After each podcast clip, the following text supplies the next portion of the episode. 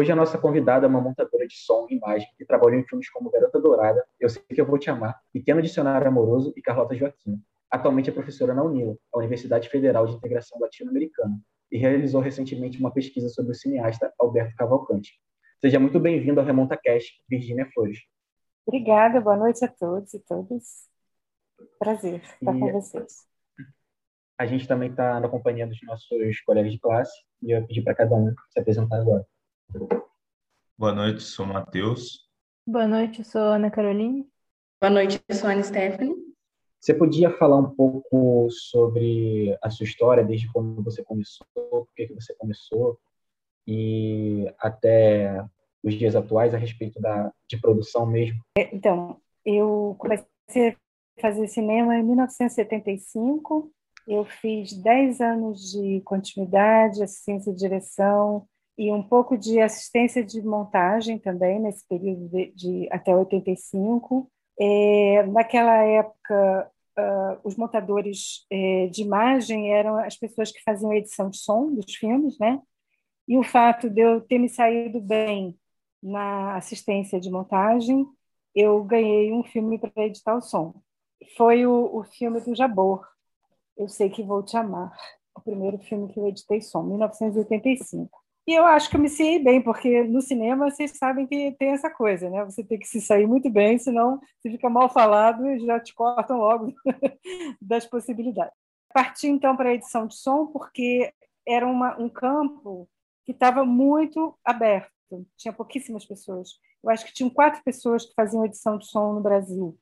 Eu fiz continuidade a partir do trabalho de continuidade que eu percebi o quanto que poderia ser criativo um trabalho de, de edição, de montagem, mas o mercado não estava aberto, né? Nem sempre a gente consegue fazer o que a gente quer, né? Então eu fui fazer edição de som, mas eu percebi que não só na prática existia um mercado, como também na pesquisa. A pesquisa na edição de som era uma coisa vazia. No Brasil hoje é um surto, né?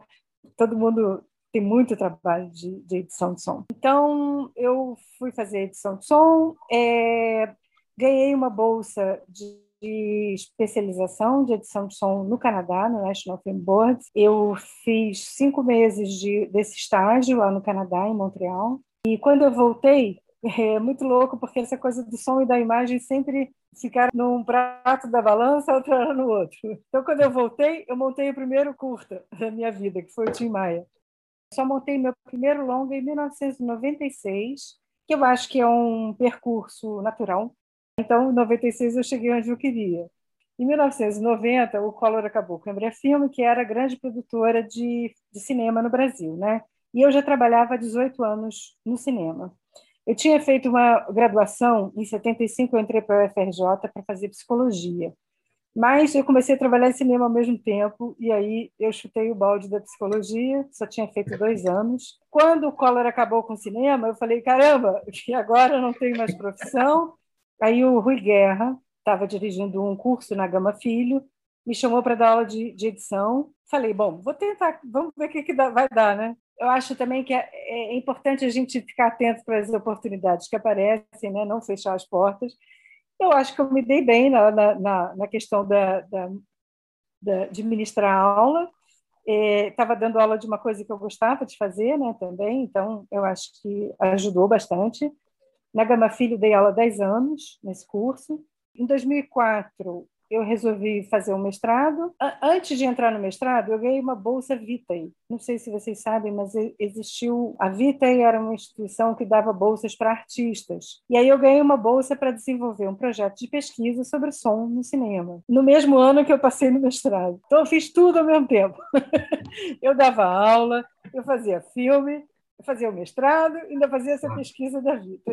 Foi dose. A pesquisa da Vita durava só um ano, mas foi super importante, porque a escrita acadêmica ela, ela ficou valorizada a partir desse projeto da Vita e do mestrado logo em seguida. Né? Assumi esse, esse mestrado até foi publicado num livro que chama-se O Cinema uma Arte Sonora, que é muito citado aí nas referências bibliográficas. Eu acho que valeu a pena, porque eu adquiri conhecimentos de música que eu não conhecia, né? Aí, eu nunca pensei em fazer concurso, não, ainda não estava. Em 2006 apareceu um concurso que a Eliane e Ivo passou e eu não sei se nem se eu fiquei em segundo lugar, mas eu passei também.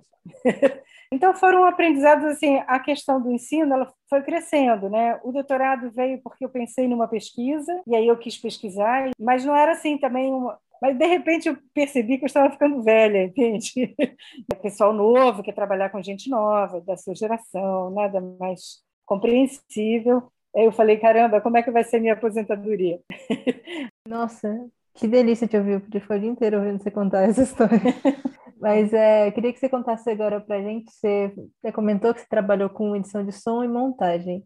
Como que esses dois pontos eles se conversam? Quais são as similaridades, as diferenças? Bom, eu acho que a principal diferença é a matéria, né? Uma é visual e a outra é sonora. Embora a visual possa requisitar o sonoro, o sonoro pode requisitar o imagético, né? Mas eu acho que edição, edição é, é tudo, edição de som, edição de imagem. Uma ordem que você vai colocar os elementos. É, no caso do, do som, as camadas também, né, que você vai trabalhar. Então, para mim, a, a similaridade está no próprio processo de, de trabalho mesmo. O, o, som, eu acho que ele tem uma qualidade é, bacana justamente por ele não ter uma imagem fixa, né? Embora ele possa remeter a você a uma imagem, mas essa imagem pode vir muito mais subjetiva. Eu gosto disso, eu gosto de uma coisa assim mais abstrata. Eu gosto de trabalhos abstratos. Foi bom ter começado a trabalhar com som, porque eu talvez eu não tivesse tido uma melhor esco escola para pensar essa coisa do, do som fora de campo, é, do que, que o som pode importar para uma imagem, sabe? Então, você citou agora que você abandonou psicologia, né? E a gente queria saber qual que é essa relação é, nos seus trabalhos como montadora, no que, que isso influenciava, no que, que isso, de certa forma, pode ter contribuído, ou na sua relação, até mesmo assim, com as pessoas que você estava trabalhando. Como que foi isso para você?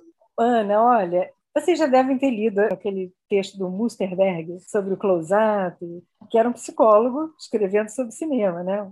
Ele tem um texto lá de 1916, onde ele viu os filmes do Griffith e escreveu aquele texto as diferenças entre teatro e cinema e tal.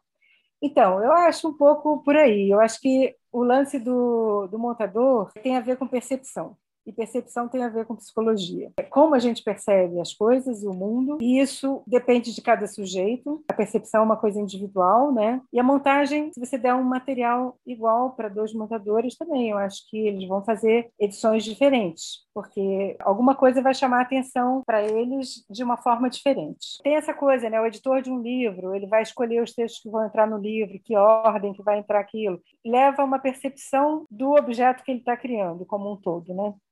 Eu acho que é essa similaridade. E eu acho que eu mantenho isso. a perspectiva e a percepção, né? É, então, Virginia, primeiramente te parabenizar né, por ser uma das pioneiras da edição de som no nosso país. É, você começou com a montagem, né? Não foi é, a montagem de som a princípio, né? Até porque você falou que não tinha tanto aqui no Brasil, né? Só que você é, foi bastante para a parte do som no decorrer da sua carreira, né? Então, eu, eu, gostaria de saber qual das duas áreas né, você se sente mais à vontade, né? Você acha que você tem mais liberdade para criar, né? Tá, Matheus, eu acho que hoje houve uma época, né? Quando eu fui trabalhar com edição de som, era edição de som, é, a montagem, né? Você conversava com o montador, conversava com o diretor e eventualmente conversava com o técnico que tinha, que tinha gravado o som também, né? Não tinha muito essa coisa que inventaram aí depois, que o Walter Muth fez o sound design, não sei o quê, teve uma loucura na nossa sociedade brasileira. Eu nunca fiz sound design. Porque sound design, apesar de ter, acho que um ou dois filmes que está escrito lá, sound design Virginia Flores. Mas não fui eu que pedi para botar. Foi o diretor que achava que isso que talvez desse alguma coisa melhor para o filme dele. Mas eu acho ridículo isso. Por quê? A forma como o, o conceito de desenho de som, eu acho maravilhoso, o conceito. Agora, a forma como ele é feita nos Estados Unidos funciona porque é uma indústria, tem muita grana, dá para manter uma pessoa do início da, da, da, coisa até o finalzinho dela, né? No Brasil não tem, não, não é possível isso. Embora algumas pessoas e alguns produtores quiseram a todo custo que isso fosse imposto. eu acho isso um colonialismo, entendeu? Que a gente importa coisa pronta sem ter capacidade de fazer, sabe? Eu nunca fiz sound design, eu sempre fiz edição de som. Respondendo, tentando responder a tua pergunta, acho que foi isso, né? O que, que eu me sinto mais à vontade de fazer? Hoje em dia eu me sinto mais à vontade de fazer montagem de imagem. Primeiro porque o meu Pro Tools está vencido. e eu não vou comprar outro. Todo mundo fala, ah, digital democratizou, não sei o quê, tá, tá, tá. democratizou mais ou menos, né? Por quê? Para eu trocar o meu Pro Tools, eu tenho que trocar a torre, sabe? Eu tenho um Pro Tools HD maravilhoso, 7.0. Já estamos lá no Pro Tools 14, talvez, né? O último filme que eu editei o som foi em 2018. É um filme feito por mulheres e talvez eu tenha sido convidada para fazer ele porque era mulher, editora de som. Então eu não tenho nem mais ilha para editar som. O, a imagem também não tem, mas só que na imagem você consegue de alguma forma que a produtora habilite um, um Avid, é, um, um, um Premiere. O último filme que eu montei foi esse que eu falei, que é Tia Virgínia, de Fábio Meira, o mesmo diretor que, que dirigiu As Duas Irenes, que eu também montei. Ele me disponibilizou o, o link que ele tinha lá de licença do Avid e eu montei ali, entendeu? Então, eu não tenho problema com diferentes softwares, mais ou menos. Né? O DaVinci Resolve eu não uso muito bem, não. Vou ter que estudar de novo para usar. Ainda nessa linha da edição, é, você podia falar para a gente um pouquinho da influência do Bressani na sua carreira? Trabalhar com Bressani foi uma coisa muito boa, porque é do, dos diretores experimentais, diretores autorais mais profícuos do Brasil, vivo, né? Tínhamos o Rogério Ganzella também, tínhamos alguns diretores lá da, do cinema marginal de São Paulo, da Boca do Lixo de São Paulo, etc. Mas o Bressani é, eu acho que, mais duradouro aí. Eu fiz alguns filmes com ele, isso foi muito bom, porque me tirou da, do, do nicho do cinema narrativo. Eu acho que é, cinema enquanto obra de arte, assim, eu acho que os do Bressani são, posso apontar eles como e, e os que eu fiz, não é porque eu fiz não, mas é porque realmente o Miramar, o São Jerônimo, Dias de Nitin Turim, são filmes assim que eu acho lindíssimos, belíssimos, sabe? Você poder navegar por um outro tipo de cinema é muito legal você poder é, abrir essa, essa camada que às vezes fica completamente escondida. Se você é montador, não está dirigindo seus próprios filmes, você tem que montar os filmes que as pessoas te chamam, né? Então foi muito bom o Bressani ter me chamado e a gente fez aí um, um, esses quatro longas que eu falei que eu montei o som e, e editei a imagem, depois editei o som de mais dois, do Cleópatra e do Erva do Rato. Uhum. Mas eu acho que é por aí, pela liberdade, uh, por um cinema que não está vinculado a uma. Primeiro que o Bressani fala o seguinte: é, não dá para fazer filmes que a gente já sabe o que, que vai acontecer entendeu? Se eu já sei que o filme, como é que o filme vai ser, por que eu vou fazer o filme? então ele ele está sempre buscando o filme, até que o filme fica pronto. Não tem esse essa coisa da é, a, a experimentação para ele não acaba nunca, sabe? Só comentar um pouco também, eu assisti Miramar e aquele começo que tinha várias falas de outros filmes, eu acho que é muito Aham. uma coisa que você já falou aí da, da coisa do som mexer com imaginar as imagens. Sim. Cara, eu, via, eu viajava na, naquele, naquele começo, gostei muito. Parecia, eu tinha a mesma sensação quando você está lendo um livro e você está imaginando a história. Sim, exatamente. Comentar que eu gostei é... muito, eu nunca tinha visto algo assim. Ativando o imaginário da gente, né? Ele, é bem legal, isso, isso é a ideia do Bressani, assim, não foi minha ideia. Ele tem uma coisa, assim, muito ligada, tanto com... Por isso que eu acho que a gente trabalhou tanto tempo junto também, por exemplo, filme de amor, tem uma música que chama de Cigarro em Cigarro, que é um samba-canção. A gente montou as imagens mudas, completamente mudas, assim. Não tinha nem som direto, eu acho que essa sequência. A gente montou, mas não tem diálogo nenhum e tal. Então, o tamanho dos planos era o que a gente vai sentindo, o que deu ali e tal. Ele, um dia ele chegou com a música. Essa música é para quê? Aí tá, então vamos lá importar a música, botar o CD, importa lá, não sei o que, tá, tá, tá. Aí, primeiro ponto que a gente põe a música e assiste com a imagem, aquele negócio caiu assim, feito uma luva, né? Aí, não, vamos experimentar um pouco mais para lá, um pouco mais para cá. Não, ficou exatamente como a gente botou no primeiro. Por que, que aconteceu isso? Porque provavelmente, né, eu acho que é isso, ele nunca me falou, mas eu acho que ele escutava essa música na casa dele, escutava, escutava, escutava sem parar. Quando ele ia na moviola, ele também escutava, embora não estivesse tocando a música. mas ele estava escutando, entendeu? então, quando a gente estava dando os timings da, da, dos planos, né, o tempo de, duração dos planos, já estava indo lá naquele, naquela métrica, sabe? Então, é assim, né? O cara trabalha as duas coisas separadas depois juntas. É importante, uhum. eu acho, que para você montar uma imagem também escutar os sons, né? Os sons Sim. que poderão estar lá. Uhum. Mas essa coisa do, do som é, é uma coisa bem legal a gente pensar aqui, por exemplo. Você pensar que, ah, aqui vai ter um, uma carroça, o som de uma carroça. Uhum. O som de uma carroça pode ser várias carroças diferentes, uhum. andando no paralelepípedo, no, no asfalto, roda de ferro, roda de madeira. Entendeu? Então, não é, é um som de uma carroça, mas não, sabe? Você vai ter que escolher uma carroça, né? Com a sonoridade que realmente combina, talvez, mais com aquela imagem, não sei. É, você falou também, é, continuando em relação ao som, numa entrevista que a gente viu, sobre ir montando e já ir pensando né, na questão da trilha sonora e tudo mais. Uhum. E fora essa questão de quando, muitas vezes, depois que encaixava né, a trilha sonora que talvez já estava escolhida, e com a imagem você via que não era exatamente aquilo ali, né? A união que vocês queriam. Mas o que, que você acha assim, em relação aos ruídos mesmo, além, da, além das músicas, para a formação da psique dos personagens, né? A alma do personagem mesmo. O que, que você acha que os ruídos podem contribuir? E principalmente nessas questões aí que você citou, de ter a diferença de um mesmo som que podem ser vários. Você perguntando, eu me lembrei de um filme do Nelson Pereira dos Santos, que chama Fome de Amor? E agora, não sei se é Fome de Amor.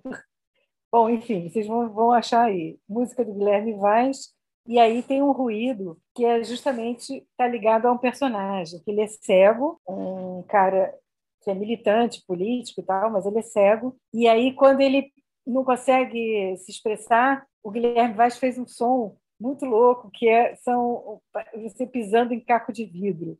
Imagina o som de pisar de caco de, em caco de vidro, né? E aí ele fica meio agoniado, e aí esse som fica aparecendo, assim. É muito louco, é muito bom esse filme. Então, eu acho que tem tudo a ver, eu acho que a gente pode pensar em, em associar.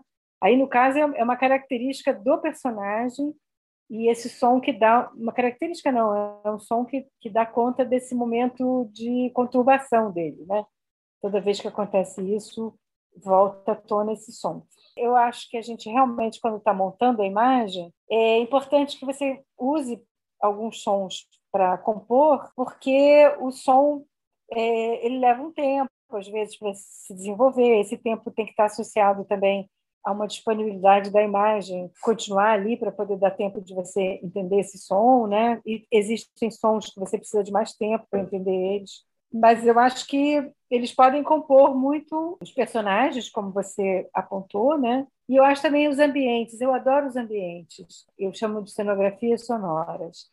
São composições que a gente faz para ambientar aquele lugar ou extrapolar também aquele lugar, né? No cinema tudo é inventado, tudo é criado, né? Então é possível ter liberdade também nessa criação da ambientação, sabe? Você falando me fez pensar muito na questão é, da voz também. Porque, por exemplo, se a gente assiste uma, uma série, um filme ali dublado, e aí depois você volta ele para o áudio original, que seja legendado, é totalmente diferente a gente ficar comparando o personagem e a gente começa a analisar aquela voz que a gente acostumou com uma nova voz e pensar, nossa, não tem nada a ver com aquele personagem. É igual o pica-pau, né? Quando mudava, às vezes, Hoje a gente está no meio da série ali, mudava a dublagem, e aí dava aquela, aquela coisa, meio aquele estranhamento, tipo, é. esse não é o personagem que eu conhecia, sabe? E, e às vezes é difícil até de acreditar naquele personagem ali criado, né? É, e fora a questão do, dos ruídos, assim, é muito fácil simplesmente a gente ignorar o som, os ruídos e colocar uma música por cima. E hoje em dia eu vejo que já tem uma percepção, assim, maior em relação a apreciar esses ruídos, assim, às vezes e a gente que é de cinema, assim, tem essa, essas noias. Então, às vezes, estou na rua, fico imaginando como que seria registrar esse som, né? Conforme você vai se distanciando, ele vai diminuindo uhum. e tudo. É, são boas observações. No filme do Bressani, é, você também fez a montagem das imagens, né? Não só a, a, a, do som, mas também a das imagens, né? E pelo que eu li, assim, é um pouco também pelo Bressani, mas é, qual que você acha que é a importância da não linearidade e um pouco da, da, da descontinuidade também de algumas imagens para transmitir a mensagem que o filme estava tentando é, passar para o espectador, né? Mateus, eu acho que assim, o Bressani, os filmes estão bem abertos assim para você se colocar enquanto também é, interpretação daquilo, né? Então, o, o, espectador acaba também sendo um colaborador da obra, né? Acho que isso é bem o, o, o cinema dos anos 60. O Bressani só trabalha com não linearidade, ele é contra, ele não, não nunca fez um plano em contraplano, se você for ver nos filmes dele, procura lá um plano e um contraplano. Não tem. e ele não, não, não corta de um plano, vai para outro, e depois volta para o mesmo plano, proibido. ele não usa um plano duas vezes, entendeu? Isso eu acho que cria toda uma, uma, uma diferença né? É, na percepção do cinema dele. Eu acho que tem um pouco aí, tanto do, das novelas vagas, né, dos novos cinemas, quanto também do cinema de, revolucionário de Eisenstein, sabe? Choque, trabalha com choque, né, entre as imagens, trabalha para colocar o espectador para pensar. É uma coisa meio construtivista, assim, né, de e conceitual, né? O, o, o espectador, por exemplo, filme de amor, todo feito com uma concha de retalhos. Tanto as imagens foram criadas em cima de quadros, quanto os sons são tirados de livros, de literatura, de poesia, de não sei o quê, tá, tá, tá. E aí ele monta aquele concha de retalhos. Se você conhece alguma daquelas coisas, tem alguma lembrança, alguma ativa a sua memória de alguma forma, isso já é para ele. E aí a linearidade, não linearidade, está muito por aí também, né? Que o cinema que está preocupado com linearidade narrativa, né? É um cinema que está preocupado com uma intersubjetividade de uma plateia enorme, que rende bastante grana, né? Não estou desmerecendo o filme narrativo, não, entendeu? Mas é que eu acho que tem, são cinemas muito diferentes, né? Bastante diferentes. É, inclusive, no, no, próprio Miramar, né, a gente percebe essa coisa tanto da montagem da imagem quanto da montagem do som, né, que, por exemplo, no, a, a primeira cena, quando a família está, acho que jantando e tem o som do filme, ele fica meio que, a gente pode dizer, ele deslocado da imagem, né? Mas aí quando tem aquela cena do cinema que tem uma escultura, acho que de um leão, aí tem o rugido, né? Que é um dos ruídos que, que eu percebi também no filme. É, ele tem essa coisa, né, do encontro da imagem com o som, mas também tem partes que o som e a imagem eles estão, eles não, estão ali se encontrando, né? Eu achei Deslocados. Esse, sim, é, eu é. achei esse, esse, recurso muito interessante, porque ele não é um recurso que ele se limita é. apenas ao eu vou ser o diferente, né? É, eu achei muito interessante. Sim, sim, Matheus, você, você observou bem. Eu acho que o, o Bressani trabalha muito com essa coisa do deslocamento. É o deslocamento temporal, é deslocamento, é, é, a, a imagem sonora e a imagem visual, sabe? Quando ele se debruça sobre um projeto, né, ele vai, por exemplo, Cleópatra é um filme dele que eu não gosto muito, mas ele levou mais de 10 anos pensando nesse filme, né? Sabe? Como conceber esse mito. Ele não, não joga assim uma coisa fácil. Enfim, eu acho que o imaginário dele vai trabalhando isso durante anos, né? Falando agora um pouco sobre na sua parte mais acadêmica, é, recentemente você fez um estudo sobre o Alberto Cavalcante, né, que é um cineasta. E por que, que você escolheu trabalhar esse cineasta específico? Você podia abrir um pouquinho para a gente sobre? Bom, eu acho que o livro do Cavalcante, que chama Filme e Realidade, foi o primeiro livro que eu li de cinema. E isso lá nos anos 70. E eu achei genial, ele, ele conhecia de tudo, sabe? Ele escreveu esse livro nos anos 50. Ele trabalha em cinema desde os anos 20, né? O que me interessou no trabalho, eu não fiz um trabalho sobre toda a vida do Cavalcante, é, eu fiz um trabalho sobre o som, é, o Cavalcante no General Post Office, que é quando o cinema se torna sonoro. Ele na Europa, na França, ele ele falava quatro línguas ou cinco, sei lá então ele foi chamado para Paramount. para fazer várias versões de filmes americanos, mas falados em, em, francês. Então ele tem esse contato com as versões e ele o contato das versões para ele, ele é muito chato. Ele achava horrível você ficar dirigindo um filme. Às vezes tinha dez equipes produzindo vários filmes em várias versões, entendeu? Muito, era para vocês verem como é que a indústria americana é, né? Então ele ele vai quando o Grierson estava fazendo o cinema documentário, convida o Cavalcante para ir fazer parte da equipe dele, porque ele disse: o pessoal que trabalha comigo, ninguém conhece nada de som. E Cavalcante foi feliz da vida porque ele era um cara jovem e que queria experimentar. Então, quando ele vai para a Inglaterra, ele, ele experimenta, tem filmes maravilhosos, Pet and Pot, Cool Face, que é sobre a, a mineração de carvão, enfim, Night's Mail, são filmes que ele trabalha ali com a equipe e faz uma, um, ensaios sonoros. Né? Então, o meu trabalho de pesquisa de pós-doutorado é sobre o Cavalcante no General Post Office. Isso porque uh, o título da minha pesquisa é Alberto Cavalcante e as bases para um desenho sonoro, no sentido da poesia, o som enquanto poesia, porque esses filmes lá do, do General Post Office, apesar de serem documentários, extrapola muito essa questão da, da ligação com a imagem, sabe? Isso né, não é uma biografia, tem várias biografias maravilhosas aí do Cavalcante, não precisariam da minha.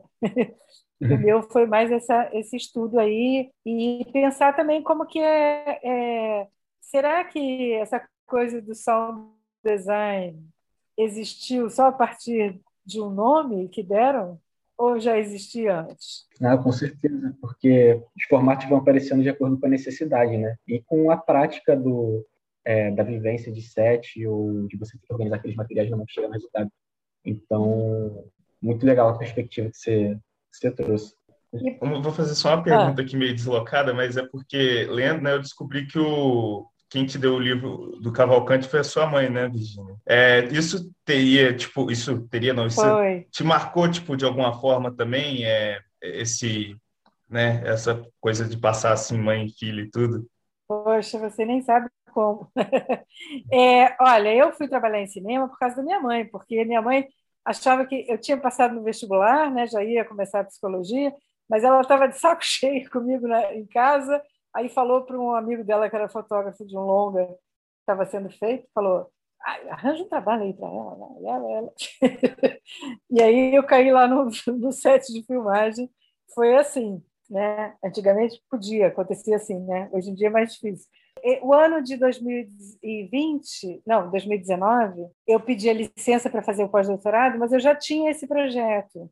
O projeto do, do pós-doutorado, eu já tinha ele desde que eu acabei o doutorado, que foi em 2013. A Eliane leu e tal, fez uma, umas considerações, mas passou e eu não consegui fazer. Quando eu estava fazendo o concurso para a Unila, eu soube que eu não ia ganhar a bolsa do, do pós-doutorado lá da, pela FAPESP.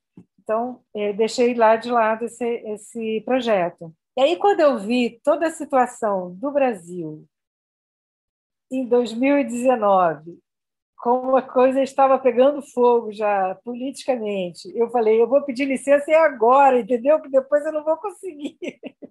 Aí apresentei o projeto em ju... eu apresentei tipo em maio, assim, em julho foi saiu a licença, né, para mim gozar em 2020.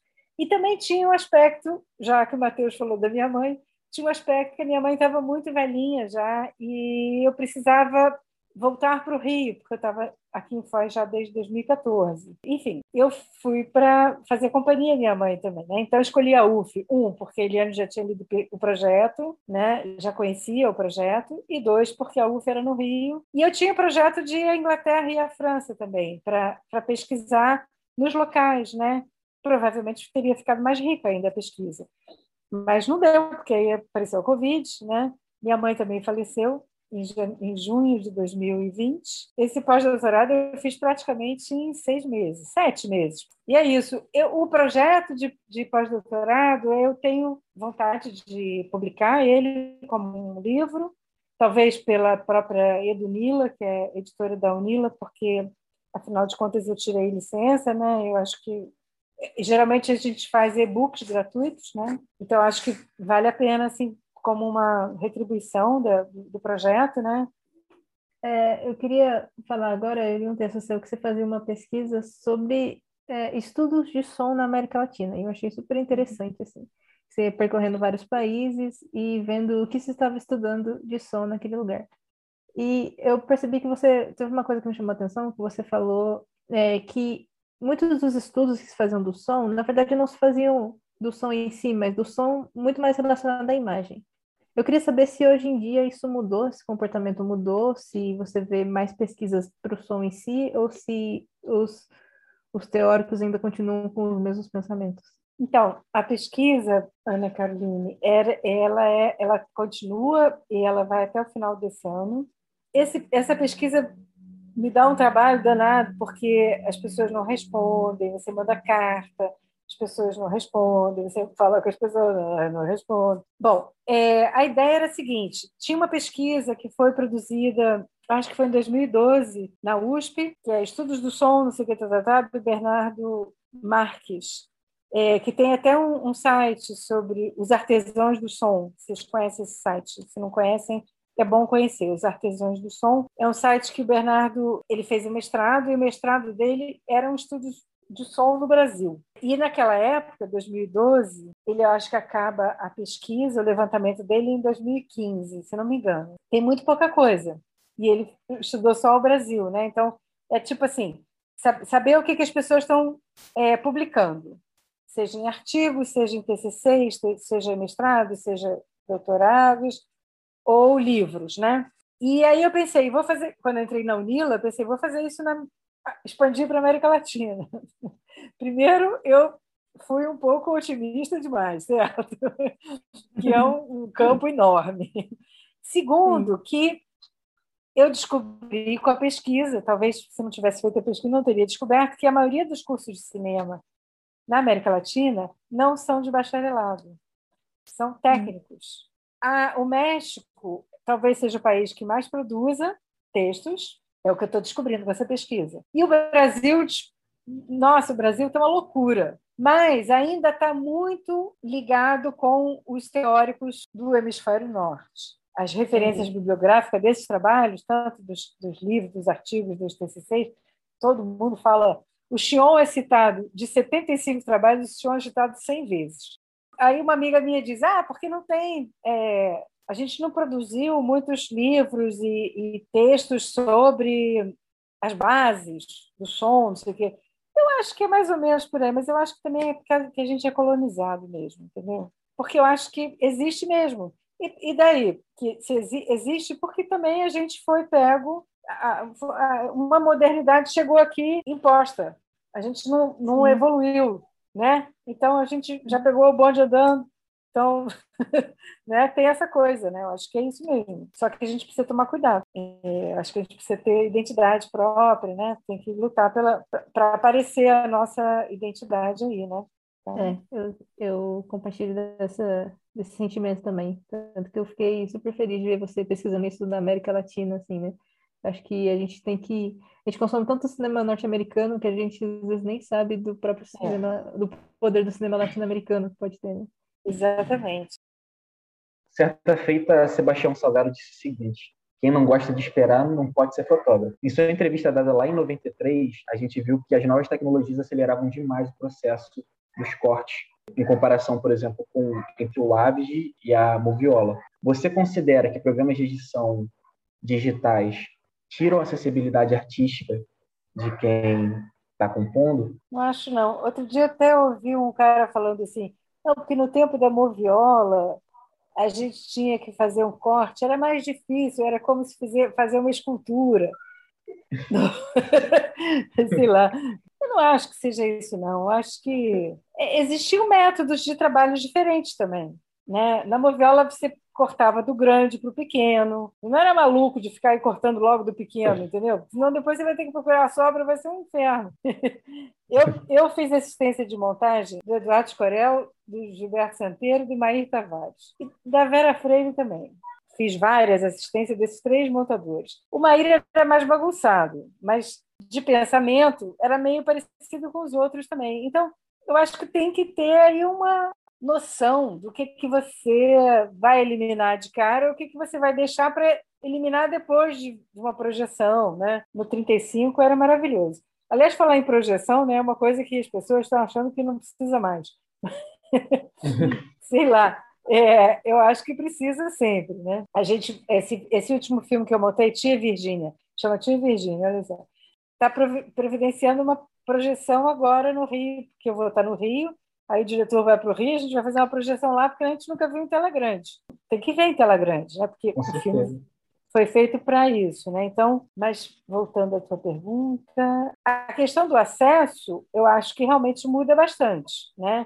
Assim como a gente, hoje em dia, todo mundo está fazendo duas coisas ao mesmo tempo, né? Então, eu acho que isso é o problema da internet, né? A gente está fazendo um negócio, tem gente que está assistindo aula online, está fazendo não sei o quê, né? Na verdade, não está fazendo duas coisas ao mesmo tempo, porque o ser humano não, não... te acha que dá, mas não dá, entende? Então, não faz uma é... coisa nem outra. Nem outra, exatamente. Mas o que eu acho é o seguinte: eu acho que realmente o acesso randômico ao material melhorou muito. O fato de você poder, por exemplo, guardar versões, de uma, né, faz uma montagem de um jeito da sequência, monta de outro jeito. No copião, você era muito difícil fazer isso, porque era caro, né? Você não ia desmontar tudo, reconstruir, ou então pedir outro copião, que era caríssimo. São métodos diferentes. Eu não acho que tenha filmes mal montados, porque todos os filmes da Moviola são mal montados.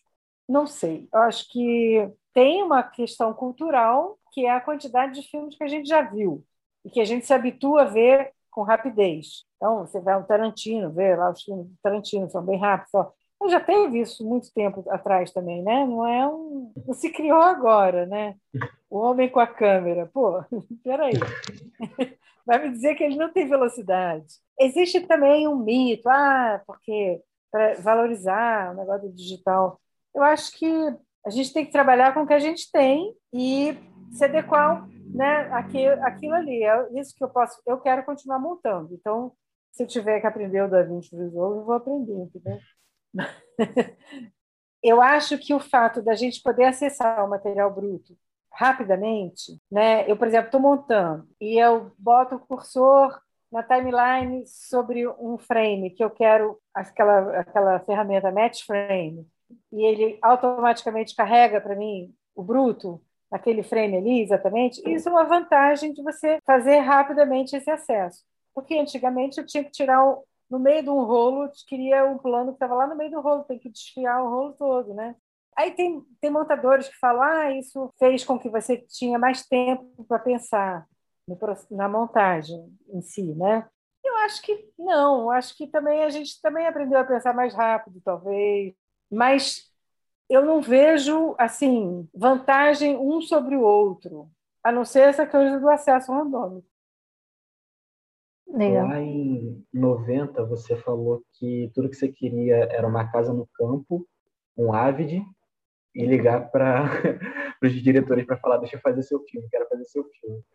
Passado tanto tempo, quais projetos e quais planos que estão ainda na sua mente, que você tanto desenvolveu recentemente, né, quanto aquilo que você pensa de futuro? Tá, não sei se eu falei isso não, mas tudo bem, vou confiar em você, tá?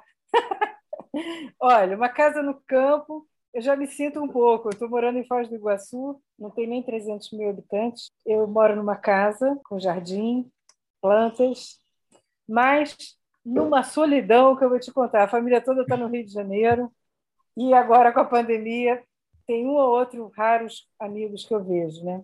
Os alunos estão todos fora daqui, então sonhos, etc. Mas então o sonho da casa de campo eu meio acho que realizei. Melhor pensar assim, né? Senão, porque já estou com vou fazer 67 anos esse ano, então já está na fase das realizações. Eu não sei, eu acho que eu nunca pedi para montar nenhum filme. Eu acho que não tive coragem de pedir para montar algum filme, mas eu gostaria de ter tido essa coragem um pouco mais. Só fazer uma última pergunta, assim, que é de curiosidade, todas nossas. Se você pudesse trabalhar com qualquer diretor do mundo, assim, possível, agora, te dá um trabalho, quem que você escolheria e por quê? Eu queria trabalhar, queria continuar trabalhando no cinema brasileiro. Eu sou nacionalista sem ser bolsonarista. E, e, eu acho assim, existem diretores muito bacanas. Por exemplo, a Maia Darim é uma diretora que eu gostaria de trabalhar, porque se vocês veem entrevistas dela, Você vê que ela tem um processo que é trabalhar com filmes que não tem uma única pegada, deixa mais aberto para o espectador pensar sozinho, levar para casa coisa, sabe? Eu gosto de filme sair sair do cinema pensando. Mas eu gosto também de personagens complexos, tipo os filmes do Antonioni. Se o Antonioni fosse vivo, eu gostaria de trabalhar com o Antonioni. é, é, adoro um filme do Alain Resnais. Também gostaria de trabalhar com Alain Resnais. Nossa, mãe do céu. que diretor incrível. Tem um filme dele chamado Muriel, que eu sou fã. Aquele, o, o Wong Kar Wai, né? Vamos falar, eu gostaria de trabalhar com ele. Os brasileiros. Nada, nada. é, brasileiros, continuaria trabalhando com o Bressani, com esse pessoal, Juliana Rojas, mas só conheço os filmes, não conheço, nunca ouvi falar a pessoa falando, sabe, como é o seu processo, o trabalho e tal. Então, Virginia, muito hum. obrigado por ter dado disponibilidade para a gente, por ter dado esse tempo seu, que está bem corrido, né, esses últimos uhum. dias. E a gente agradece demais e fica feliz por poder ver uma pessoa que fez tanta. participou de tanto tempo assim, da história mesmo do cinema recente, né? Se a gente pode falar assim, desde 80 até hoje. É, ainda que viva, ativa e botando bastante conhecimento uhum. para fora. Então, te agradeço do fundo do coração. Tá bom, eu também agradeço a vocês, adorei conhecê-los. Espero que a gente se encontre em outros encontros. né? Quero. E então tudo de bom, cuidem-se bem. Tchau.